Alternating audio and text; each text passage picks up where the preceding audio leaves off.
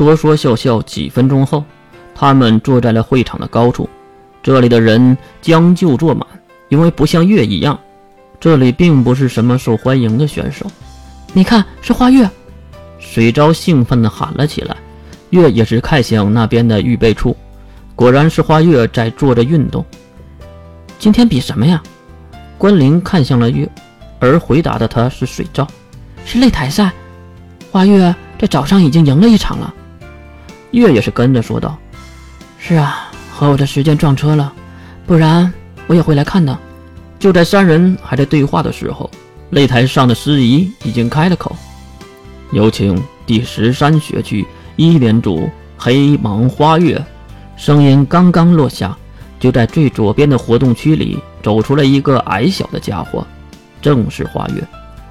花月穿着战斗紧身衣和运动短裤，身后背着两把黑色的小太刀。虽然欢呼声没有月那个时候巨大，但是也是很热烈的。再看花月向四周摆着手，虽然很远，但是月清晰的可以看到这个家伙在紧张。这时，另一个门也打开了，而随着师仪的介绍，对战的是第三学区军力银盾学院一年主寒天龙二。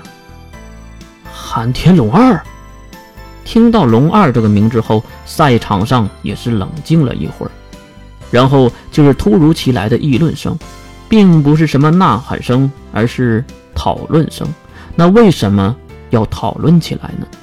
喂，竟然还有寒天一族高层的孩子吗？一旁的关灵一脸不相信的表情看着月，看我干嘛？我又不知道。战场上。可不管他们知道不知道，因为那里已经开始了战斗。花月已经拔出了两把黑色的小太刀，对着面前的寒天龙二冲了过去。龙二也是连忙闪躲，并没有还手的意识。这龙二难道和世门一样，只有一个花架子吗？月的吐槽让水昭和关灵都直咧嘴。再看场上的花月，正和龙二纠缠的难舍难分。不管怎样子，花月都没有攻击到龙二分毫。这个家伙很厉害，水昭给出了不低的评价。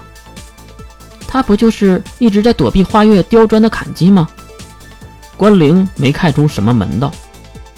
刁钻，按照正常来说，龙二的速度和躲避的步伐是不应该能次次都躲过了，至少要防御一下。可奇怪的就是，花月犹如配合他一样，不管怎么样都攻击不到龙二。就这样，战斗几乎僵持了十几分钟，一直进攻的花月很明显没了刚开始的力气。而此时也迎来了龙二的第一次攻击，他的进攻非常的简单，就是在躲避花月的一次双刀砍击的一刹那，伸出了左腿，踢向了。花月的小腹被踢飞的花月直接倒地，没了动静，一击必杀，让大家都没了声音，但是也没有之后的呐喊声。是的，大家都觉得非常的诡异，这根本就算不上战斗，至少没有一点可以点评的地方。花月，月身旁的关灵关心的喊着，可是花月是听不到了。他晕过去了，在司仪的检查后，花月被担架抬了出去，龙二的手也被司仪举了起来。第三学区军力银盾学院一年组寒天龙二胜出，依然没有欢呼声，只有稀稀落落的掌声在环绕。这不可能吧？月瞪大了不可思议的眼睛说着。他此时表情非常严肃，并不像开玩笑的样子。月，你在说什么？关灵还是没有懂。走吧，去看花月。